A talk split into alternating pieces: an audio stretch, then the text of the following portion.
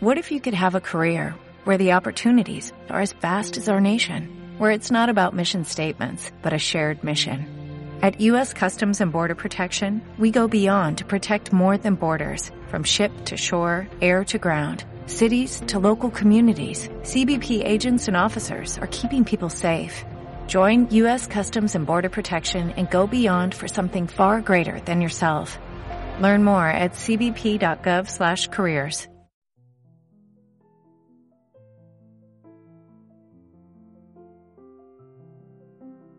Primavera triste.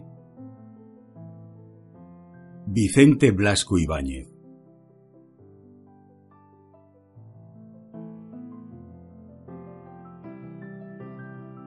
El viejo Tófol y la chicuela vivían esclavos de su huerto fatigado por una incesante producción.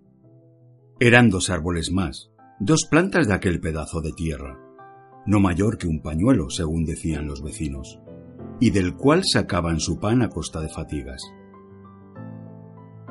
Vivían como lombrices de tierra, siempre pegados al surco, y la chica, a pesar de su desmedrada figura, trabajaba como un peón. La apodaban la borda, porque la difunta mujer del tío Toffol, en su afán de tener hijos que alegrasen su esterilidad, la había sacado de la inclusa. En aquel huertecillo había llegado a los 17 años que parecían once, a juzgar por lo enclincle de su cuerpo, afeado aún más por la estrechez de sus hombros puntiagudos, que se curvaban hacia afuera hundiendo el pecho e hinchando la espalda. Era fea. Angustiaba a sus vecinas y compañeras de mercado con su tosecilla continua y molesta. Pero todas la querían. Criatura más trabajadora. Horas antes de amanecer ya temblaba de frío en el huerto cogiendo fresas o cortando flores. Era la primera que entraba en Valencia para ocupar su puesto en el mercado.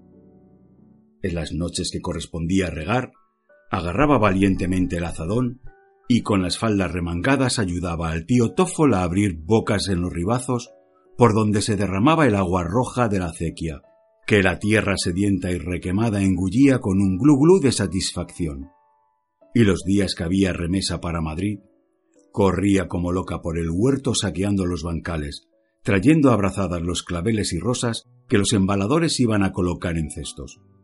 Todo se necesitaba para vivir con tan poca tierra. Había que estar siempre sobre ella, tratándola como bestia reacia que necesitaba del látigo para marchar. Era una parcela de un vasto jardín, en otro tiempo de los frailes, que la desamortización revolucionaria había subdivido. La ciudad ensanchándose amenazaba tragarse al huerto con su desbordamiento de casas, y el tío Toffol, a pesar de hablar mal de sus terruños, temblaba ante la idea de que la codicia tentase al dueño y los vendiese como solares. Allí estaba su sangre, sesenta años de trabajo. No había un pedazo de tierra inactiva, y aunque el huerto era pequeño, desde el centro no se veían las tapias. Era tal maraña de árboles y plantas. Nísperos magnolieros, bancales de claveles, bosquecillos de rosales tupidas enredaderas de pasionarias y jazmines. Todo cosas útiles que daban dinero y eran apreciadas por los tontos de la ciudad.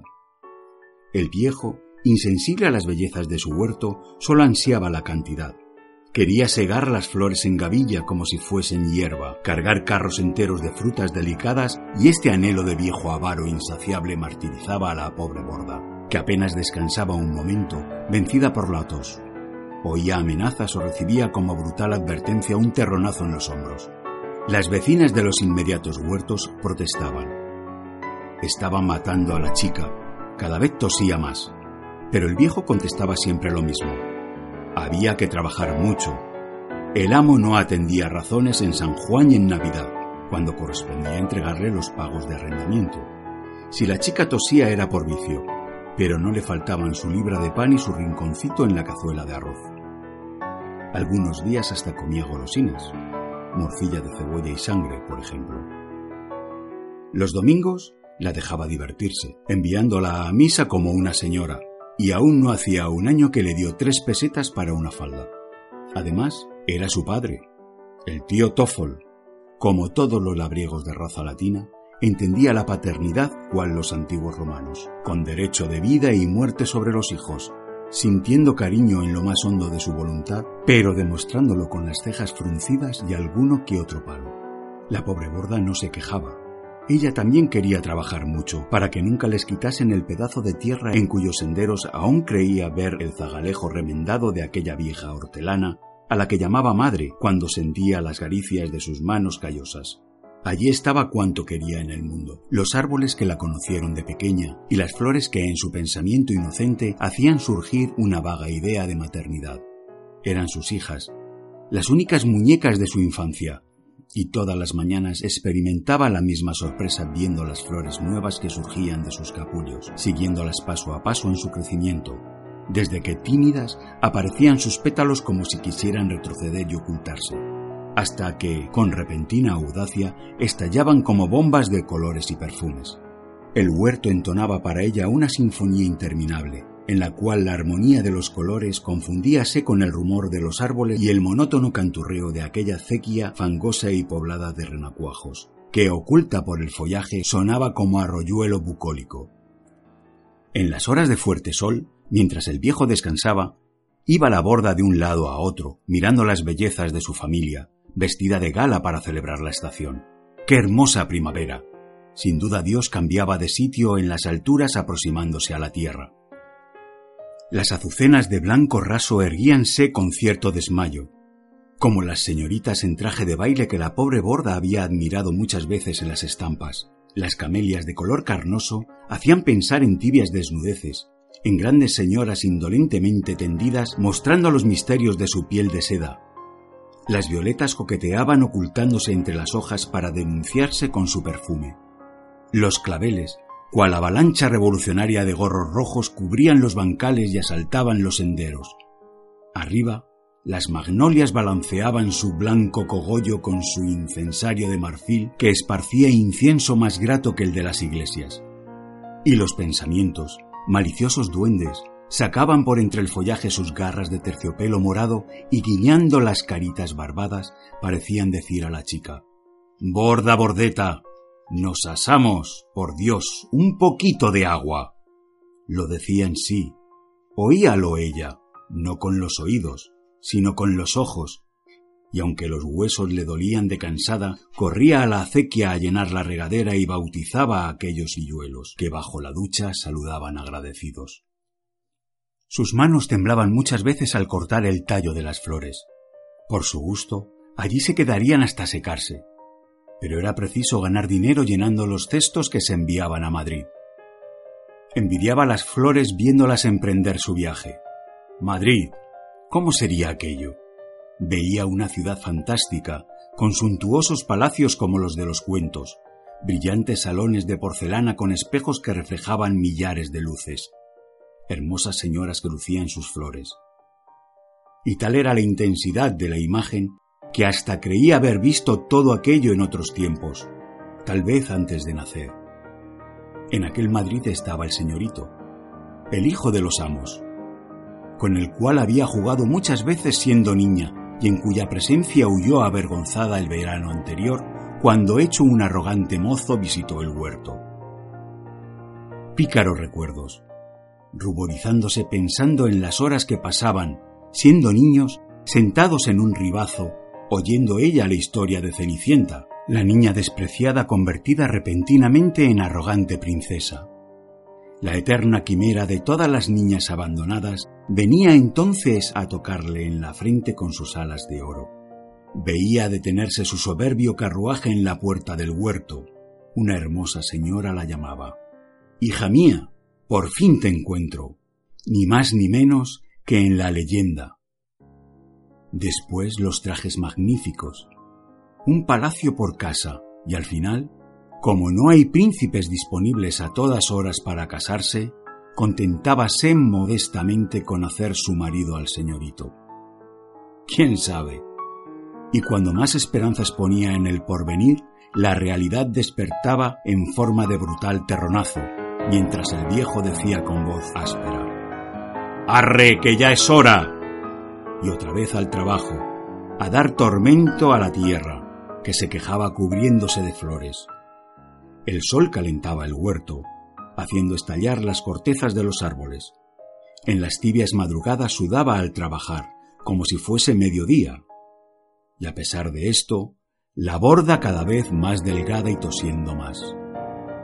Parecía que el color y la vida que faltaban en su rostro se la arrebataban las flores, a las que besaba con inexplicable tristeza. Nadie pensó en llamar al médico. ¿Para qué? Los médicos cuestan dinero, y el tío Toffol no creía en ellos. Los animales saben menos que las personas, y lo pasan tan ricamente sin médicos ni boticas. Una mañana, en el mercado, las compañeras de la borda cuchicheaban mirándola compasivamente. Su fino oído de enferma lo escuchó todo. Caería cuando cayesen las hojas. Estas palabras fueron su obsesión. Morir. Bueno, se resignaba. Por el pobre viejo lo sentía. Falto de ayuda. Pero al menos que muriese como su madre, en plena primavera, cuando todo el huerto lanzaba risueño su loca carcajada de colores. No cuando se despoblaba la tierra, cuando los árboles parecen escobas y las apagadas flores de invierno se alzan tristes en los bancales. Al caer las hojas, aborrecía los árboles cuyos ramajes se desnudaban como esqueletos del otoño. Huía de ellos como si su sombra fuese maléfica y adoraba una palmera que el siglo anterior plantaron los frailes. Esbelto gigante con la cabeza coronada de un surtido de ondulantes plumas. Aquellas hojas no caían nunca, Sospechaba que tal vez fuese una tontería, pero su afán por lo maravilloso le hacía sentir esperanzas. Y como el que busca la curación al pie de la imagen milagrosa, la borda pasaba los ratos de descanso al pie de la palmera, que la protegía con la sombra de sus punzantes ramas. Allí pasó el verano, viendo como el sol, que no la calentaba, hacía humear la tierra, cual si de sus entrañas fuese a sacar un volcán.